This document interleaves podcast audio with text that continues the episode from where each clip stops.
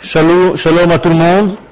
Aujourd'hui, Bezat Hashem, nous allons développer un sujet qui concerne la période dans laquelle nous sommes, c'est-à-dire le mois de Hadar. Le mois de Hadar est un mois très très très spécial où les Chachamim nous donnent euh, quelques éléments pour essayer de comprendre le fond, euh, l'essentiel de, la lumière d'Akadosh Baruch qui se dévoile durant ce mois. Vous savez que chaque mois de l'année, en tout cas chaque fête de l'année, a une capacité euh, bien spécifique et selon cette capacité-là se dévoile une lumière d'Akadosh Baruch une manière d'être d'Akadosh Baruch dans ce monde. Et celui qui étudie le temps, qui connaît, qui se connecte avec le temps, peut euh, décoder en fait la force, la puissance qui se trouve cachée à l'intérieur du temps selon le temps dans lequel nous sommes. Alors qu'est-ce qui se passe dans le mois de Hadar de bien particulier pour que cette, euh, cette force-là, que cette fête de Purim qui se trouve à l'intérieur du mois de Hadar se réalise précisément dans ce mois-là? Je répète en disant que ce que nous avons déjà développé dans d'autres cours, le peuple d'Israël ne fête pas les fêtes parce qu'un jour elles se sont réalisées à telle période par hasard dans l'histoire, par exemple, la fête de Purim, par hasard, un jour, elle s'est réalisée durant le mois de Hadar, et donc depuis ce jour-là, on va fêter Purim le mois de Hadar. Pas du tout. C'est exactement l'inverse. Si la fête de Purim a pu se réaliser dans le monde, c'est parce qu'il y avait un temps précis pour cette réalisation. Et le temps précis pour cette réalisation est le mois de Hadar. De la même manière, par exemple, que c'est pas parce qu'un jour dans l'histoire nous sommes sortis d'Égypte et que par hasard quand on a regardé le calendrier c'était le mois de Nissan. Alors à chaque fois que le mois de Nissan va revenir dans le monde, on va se dire tiens, un jour on est sorti là-bas d'Égypte pendant ce mois de Nissan et donc nous allons fêter encore une fois Pessah. Pas du tout. Si la sortie d'Égypte s'est réalisée un jour dans le monde, c'est parce qu'elle s'est habillée dans le mois de Nissan, qui est un temps propice à cette libération. Et la fête de Pessah, dans la date où ça s'est réalisé, c'est parce que la date elle-même contient en elle une énergie qui permet la libération, la sortie d'Égypte. Et la même chose pour toutes les fêtes. Alors concernant le mois de Hadar, qu'est-ce qui se passe précisément? L'Agmara dans le traité de Ta'anit à la page 29, première page, nous dit la chose suivante. Amar Rav Yehuda, bre de Rav Shmuel Barshilat. Rabbi Yehuda, le fils de Rav Shmuel Barshilat, au nom de Rav, nous dit l'enseignement suivant.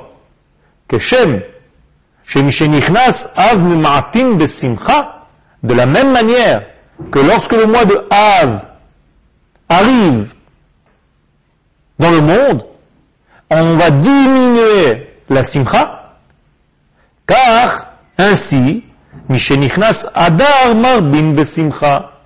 Dès que le mois de Hadar arrive, lui aussi, alors on va augmenter la simcha. Déjà, avant de continuer, il y a quelque chose de très intéressant. Généralement, le mois de Av invoque chez nous un degré de tristesse, de mélancolie, de peine, de souvenirs d'exil, de destruction du temple. Et là, nous voyons que les sages emploient un terme bien précis. Ils ne disent pas que lorsque le mois de Av arrive, il faut euh, se mettre à pleurer et commencer à ressentir le deuil et commencer à jeûner et commencer à... et à, et à, et à. Pas du tout il a marqué, lorsque le mois de Av arrive, il faut diminuer la simcha. Quelle est la différence? Une grande différence. Il ne s'agit pas ici de se mettre dans un deuil, chas shalom, mais de diminuer la simcha. C'est-à-dire que dans mon curseur de valeur, je n'ai qu'une seule chose dans le judaïsme. Et cette chose-là s'appelle la simcha. Plus ou moins de simcha, c'est tout ce que j'ai. C'est-à-dire qu'il y a des mois dans l'année où je dois augmenter le volume de la simcha. Il y a des mois dans l'année où on diminue le volume de la simcha. Mais en tout cas, nous avons une seule valeur, c'est toujours la même, la simcha. Nous avons un seul sujet, la simcha. On va traduire ce mot simcha Très difficile à traduire en français. La joie, je ne sais pas trop. En tout cas, la base même de la simcha, de la réjouissance, du bonheur intérieur, vient de la partie spirituelle de Ham Israël. C'est-à-dire que la simcha, et je préfère laisser le terme en hébreu, la simcha, on va la traduire une seule fois pour les gens qui ne connaissent pas, la simcha qui se traduit par la joie. Donc la simcha va être une partie intégrante du peuple d'Israël. Nous avons vu tout à l'heure dans cette fameuse Gemara que nous montons ou diminuons le degré de la simcha, c'est-à-dire que nous avons une seule valeur. Une seule valeur qui fait partie de notre identité, qui fait partie de notre essence. Et cette valeur-là s'appelle la simcha. Et d'où vient cette simcha? D'où vient cette joie? Cette simcha vient de la valeur intérieure que nous avons, c'est-à-dire de l'éternité qui est en nous. Nous savons bien qu'Akadosh Baruch nous a créé, le peuple d'Israël, avec une valeur d'éternité. Une vie éternelle, une vie infinie a été implantée à l'intérieur de notre être. Et donc cette partie infinie qui est en nous, qui s'appelle le Netzach, l'éternité d'Israël, cette éternité, c'est elle qui nous procure cette simcha, cette joie, d'une manière continuelle. Là, nous sommes obligés de faire une mini-conclusion, en tout cas ce qui ressort de ce qu'on vient de dire, c'est que la simcha, la valeur de la joie, ne peut pas apparaître dans quelque chose qui n'est pas entier, dans quelque chose qui n'est pas continu. Il n'y a pas de bribe de simcha, il n'y a pas de simcha ponctuelle. Il y a une simcha et c'est tout. Cette simcha, elle est plus ou moins forte son volume est plus ou moins grand, mais la valeur intérieure la plus correspondante au peuple d'Israël, c'est cette fameuse simcha. Et donc la simcha va apparaître tout le temps, uniquement dans quelque chose qui a cette entité, dans quelque chose qui est de l'ordre de l'entier. Pour définir un tout petit peu plus, on va dire que la simcha, est une expression qui vient du plus profond de notre être Israël, qui vient en fait de notre identité la plus vraie et qui se manifeste vers l'extérieur. Nous avons parlé autrefois dans d'autres shiurim de la Emouna. Et en réalité, la réalisation de l'être procure de la simcha. C'est-à-dire que, effectivement, lorsque l'homme se réalise, réalise le divin qui est en lui dans sa vie de tous les jours, alors il fait un acte de Emouna, et en même temps, cet acte de Emouna va engendrer un sentiment de joie, un sentiment de simcha. Donc la simcha, c'est d'autant plus que nous sommes collés à notre identité la plus forte, à notre identité d'Israël la plus essentielle, celle qui nous fait vivre de l'intérieur. Le Rambam, dans les halachot de Yom Tov, au chapitre 6, dans la halacha numéro 20, va écarter toutes sortes de joies qui ne sont pas des vraies joies. des joies qui sont provisoires. Si quelqu'un, par exemple, a bu un petit peu trop de vin, qu'il a commencé à raconter un petit peu quelques blagues, mais qui ont une certaine légèreté, et ainsi de suite. Le Ramban va dire, ça ce ne sont pas une simcha de Emet, ce ne sont pas de vrais smachot, ce ne sont pas de, des joies réelles. Ce sont des, passages euh, euphoriques qui ne font pas partie de cette définition que nous essayons de donner ici. Et, si j'emploie les termes même du Rambam, parce que boire beaucoup d'alcool et se laisser un petit peu aller et avoir la tête un petit peu légère, et ina simcha ela holelut. Ce n'est pas de la joie, mais une certaine faiblesse de l'homme qui justement se laisse aller pour descendre de son niveau humain et atteindre des niveaux que, que, que l'endroit ne permet même pas de rappeler.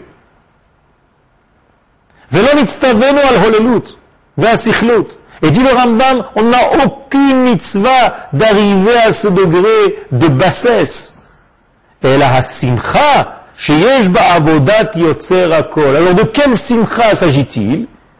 Dans la mitzvah qu'Akadosh Baruch nous ordonne, et nous allons voir tout à l'heure que nous avons un ordre, que nous avons une, un conseil d'arriver à vivre notre vie Israël, notre vie juive, dans de la simcha, nous dit le Rambam, la simcha qui contient en elle la, le service de Dieu. Lorsqu'on fait la volonté du divin, alors il y a une simcha qui va naître de nos actes, une simcha qui va naître de notre étude, de notre pensée, de notre manière de vivre. Comme il est écrit, et là justement nous arrivons au verset dans le livre de Devarim, au chapitre 28, verset 47, Tachat asher lo avadeta et Hashem besimcha levav merov. Tu sais pourquoi, malheureusement, les choses se dégradent dans la vie, dit la Torah, parce que l'homme ne sert pas son Créateur avec la joie, avec le bon cœur.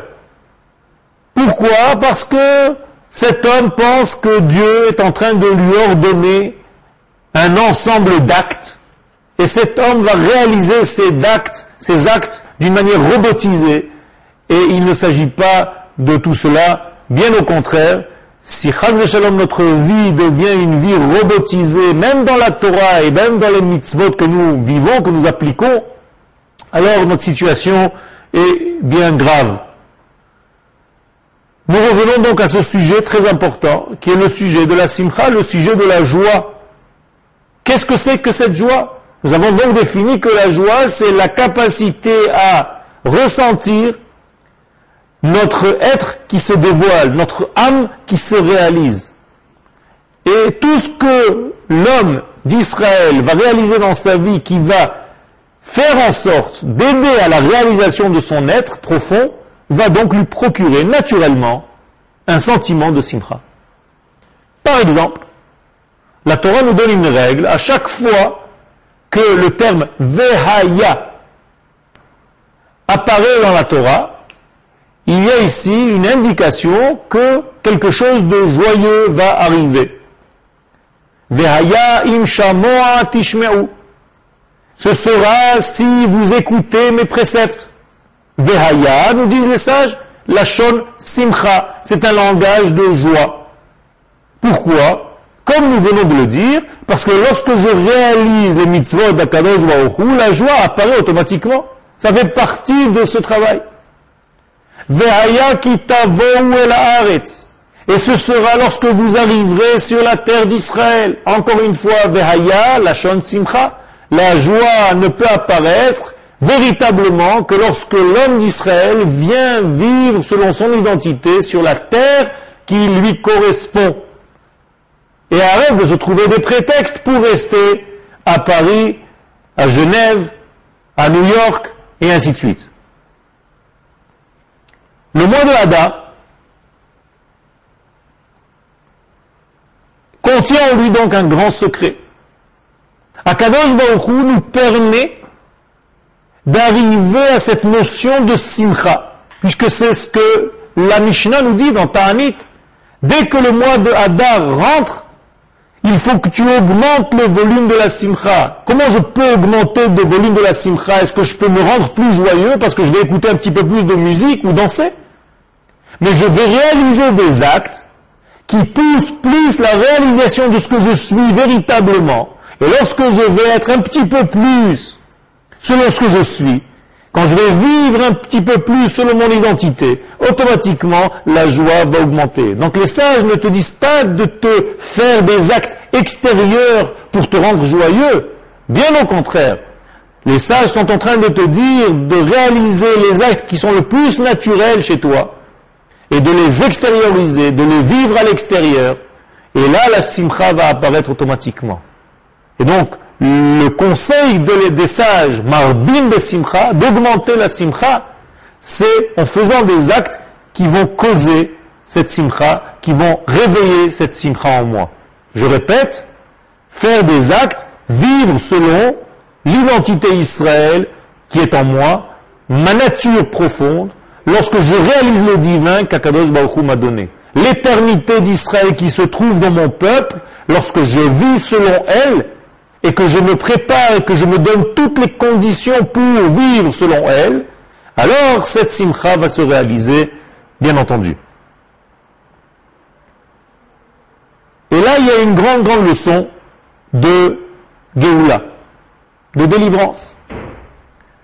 D'ailleurs, le mot Adar, qui définit le mois, bien que les noms des mois sont montés de Babylone avec le peuple d'Israël, nous savons que chaque nom contient en lui une énergie, et cette énergie se trouve dans les lettres du nom qui compose ce, sujet dans lequel nous sommes en train de, discuter. Par exemple, le mois de Hadar. Hadar, trois lettres. Aleph, Dalet, Resh. Les sages nous conseillent de lire Hadar, Eder. Eder qui veut dire un arbre très puissant, très fort. À tel point que les sages nous expliquent, ceux qui veulent que leurs biens se réalisent et qu'ils se maintiennent et qu'ils soient protégés, doivent planter à l'intérieur de ces actions Eder, un arbre puissant, un arbre qui est de l'ordre de l'éternité, un arbre qui ne perd pas. Et la Gemara va donner un exemple d'un homme qui a quitté son champ pour plusieurs années et pour prouver à son retour que le champ lui appartient, va planter à l'intérieur de ce champ un arbre qui s'appelle Eder. Et tous les hommes qui voient cet arbre, même après plusieurs années, disent Ah, nous savons que cet arbre appartient à monsieur Intel. C'est-à-dire qu'il y a un arbre ici d'une puissance telle qu'il est impossible d'oublier le propriétaire de ce champ. En ce qui nous concerne, nous devons faire en sorte de planter dans notre vie, dans nos actes, dans nos affaires, une telle puissance, comme un arbre de vie tellement fort qui s'appelle Eder, à tel point que même si, chas de shalom, durant notre vie, nous sommes obligés de quitter ou de partir ou de laisser, nous avons une assise, une base qui est tellement puissante, qui est tellement forte, que notre retour se fait naturellement. C'est ce qui se passe lorsque le peuple d'Israël revient sur sa terre. Et dans les lettres du mot nous avons l'unité du nom de Dieu, le Aleph, qui vient vivre, habiter avec nous, Dar. Aleph, Dar, trois lettres. Aleph, Dar, décomposer le nom en deux parties. Le Aleph qui vient habiter parmi nous. Aleph, Dar, le Aleph qui habite dans ce monde. Le Aleph de l'unité divine qui descend et vient remplir le monde de la pluralité dans, laquelle, lequel nous sommes. Lorsque ce Aleph, lorsque l'infini, lorsque le maître de l'univers, qui représente cette unité, qu'on ne peut pas décomposer, vient vivre, se réalise à travers nos actes, dans notre maison, dans notre foyer, qu'en dira, dar, comme en arabe, comme en hébreu. Lorsque le Aleph vient habiter parmi nous, alors nous sommes sûrs que cet arbre est bien planté qu'il y a une puissance qui nous maintient en vie et qui nous permet de réaliser cette éternité et de ne pas l'oublier. Le mois de Hadar, donc, vient d'une manière générale nous enseigner une grande leçon de délivrance. Et lorsqu'on parle de délivrance, nous avons déjà développé ce sujet que nous sommes obligés de parler de l'inverse et de comprendre l'inverse de la délivrance, c'est-à-dire pour parler de délivrance, je dois comprendre l'exil. Je dois étudier l'exil pour connaître la délivrance. Pourquoi? Parce que tous les sujets de notre vie s'enseignent, s'apprennent par l'étude de leur inverse. Et c'est exactement ce que dit le Maharal de Prague dans son livre Netzach Israël, l'éternité d'Israël, comme par hasard, dans le premier chapitre. Et dans lorsque je comprends l'essence même de l'exil, alors je peux comprendre comment sortir de cet exil, comment me libérer de cet exil et réaliser ma délivrance. Et malheureusement, si vous trouvez quelques personnes dont l'exil commence à prendre grâce, c'est-à-dire qui se sont habitués à l'exil, jusqu'à avoir oublié les raisons de l'exil, alors malheureusement ce sont des hommes qui se sont retranchés eux-mêmes des valeurs de la racine même de la Torah et des paroles de nos sages, donc qui se retranchent en quelque sorte de la vie elle-même. Le prophète Jérémie, dans sa prophétie, va nous expliquer comment Israël normalement se trouve dans l'exil. Apparemment. Et il écrit dans le chapitre 29, verset 5 jusqu'à verset 7. Banu batim ushvu. Banu batim ushvu. Construisez des maisons en exil et installez-vous dans ces maisons. Plantez des jardins et mangez leurs fruits. Prenez des femmes et engendrez des enfants, garçons et filles. Et prenez des maris pour vos filles et des femmes pour vos enfants. qui eux aussi à leur tour engendreront des générations futures. Et multipliez-vous là-bas et ne décroissez pas. Et surtout, demandez, priez pour que la ville dans laquelle vous êtes exilés soit en paix. Priez pour le pays dans lequel vous êtes exilés et la vers Dieu, qui shalom, car lorsque la ville sera en paix, vous aussi, vous serez en paix. Alors, nous avons ici apparemment une contradiction avec tout ce que je viens de dire avant. On voit ici que le prophète, Jérémie, dit qu'il faut s'installer véritablement dans l'exil et se multiplier là-bas. Et d'ailleurs, toute la Torah qui s'est développée en dehors de la terre d'Israël s'est attachée à ces paroles prophétiques pour maintenir sa base de développement du peuple d'Israël en dehors de sa terre et du fait de rester indéfiniment en dehors de l'endroit qui s'appelle Eretz Israël. Cette manière de vivre dit donc simplement que plus nous sommes dans le bien à l'endroit où nous sommes exilés, ainsi il sera encore mieux pour les enfants d'Israël de vivre là-bas et ils devront même installer d'une manière définitive leur vie, apprendre la langue étrangère, c'est-à-dire la langue dans laquelle, euh, par laquelle parlent, avec laquelle parlent les gens de ce pays où ils sont exilés, et ainsi de suite. Et de là est arrivée cette fameuse prière de prier dans les synagogues en dehors de la terre d'Israël pour le pays dans lequel nous sommes. Seulement, il y a un problème les paroles de ce prophète Jérémie sont venues que pour un ordre momentané, ponctuel dans l'histoire, comme un bon conseil et pas comme une existence, comme une réalité fixe et définitive pour toutes les générations à venir. Loin de là. Le Rav Uzi Kalkaim, dans son livre Be'er Meged Yerachim, nous dit la chose suivante. Divrei Hanavi, les paroles du prophète Jérémie ne les comprend pas à l'envers. Au contraire, sont venus sortir des enfants d'Israël l'erreur. des faux prophètes, qui ont commencé à tromper le peuple d'Israël en disant il n'y aura pas d'exil. L'exil n'existe pas.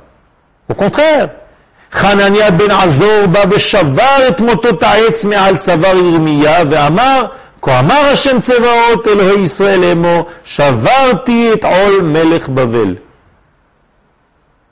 Hanania ben Azor est venu et a cassé, c'est une expression, les barres de, des poutres de bois qui étaient au-dessus des épaules du prophète Jérémie en disant ainsi a parlé l'Éternel, le Dieu d'Israël, j'ai cassé le joug du roi de Babylone. C'est-à-dire qu'en réalité, Jérémie est venu envoyé par Akadosh Baruch Jérémie est un vrai prophète, réalisé à la place des poutres de bois qu'il aurait sur les épaules, qu'il avait sur les épaules, motot barzel, des poutres de fer et là nous avons donc un, un exemple précis et une, une direction précise Qu'au contraire, l'exil a bel et bien commencé. Pour simplifier un petit peu tout ce que je viens de dire, il y a des faux prophètes qui vont dire au peuple d'Israël, il n'y a pas d'exil, l'exil n'existe pas. Le prophète Jérémie dit, au contraire, l'exil va commencer, l'exil commence maintenant.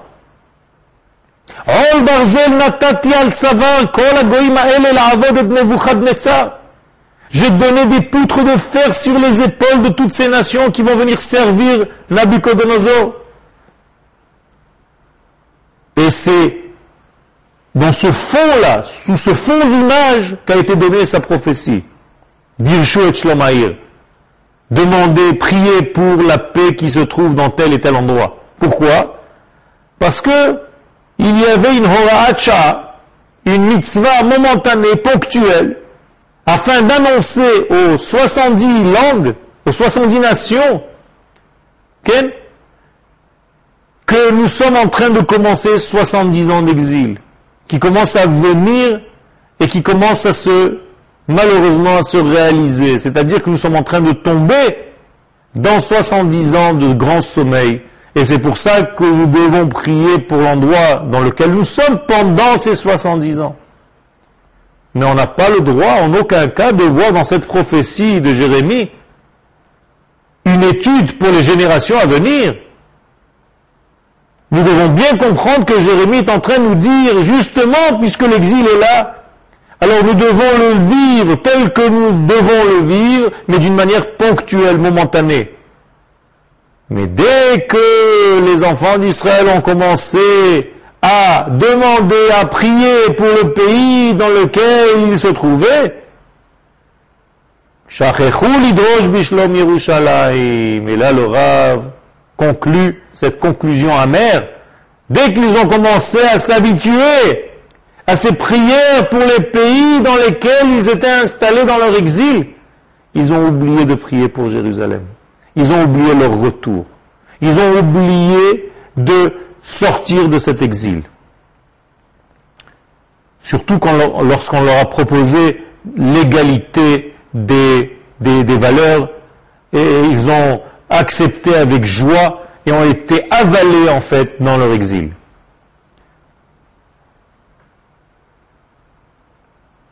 Nous sommes ici dans un problème, et ça c'est le problème de fond de l'exil, qui donne toute la trame de l'histoire de Purim. L'histoire de Purim n'est pas une histoire joyeuse dès le début.